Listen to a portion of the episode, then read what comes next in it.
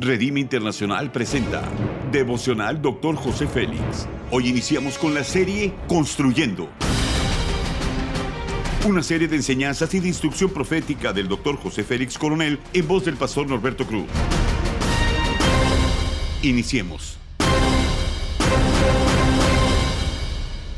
Capítulo 9, competencias proféticas, tema asignación intencional. Jeremías capítulo 1, versículo 10 dice, mira, hoy te he dado autoridad sobre las naciones y sobre los reinos para arrancar y para derribar, para destruir y para derrocar, para edificar y para plantar. La rebelión se extirpa con el poder de la gracia y la revelación de Dios, que es la identidad de los profetas asignados a una comisión en este mundo. Los principios son los siguientes. Los ministros proféticos son asignados por Dios e investidos con autoridad para extirpar la rebelión en este mundo. Las vasijas proféticas, con la ayuda del Espíritu Santo, mostrarán el camino de santidad por donde debemos andar. Allí habrá una calzada, un camino, y serán llamados caminos de santidad. El inmundo no transitará por él, sino que será para que el que ande en ese camino, los necios no vagarán por él. Isaías 35:8. Para lograrlo necesitamos estar conectados con Dios.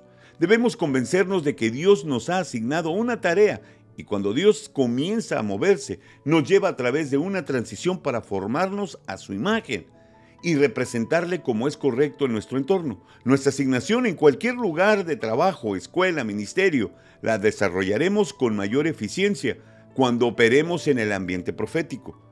Este es el momento de tomar con responsabilidad nuestra asignación en este mundo. Debemos ponernos de pie y caminar sobre el fundamento de la obediencia. Nuestro propósito tiene un origen celestial y por lo tanto está más allá de la percepción de nuestros sentidos naturales. Necesitamos pasar por el proceso de transformación para ser formados a la imagen del Hijo y dar testimonio bajo el poder del Espíritu Santo.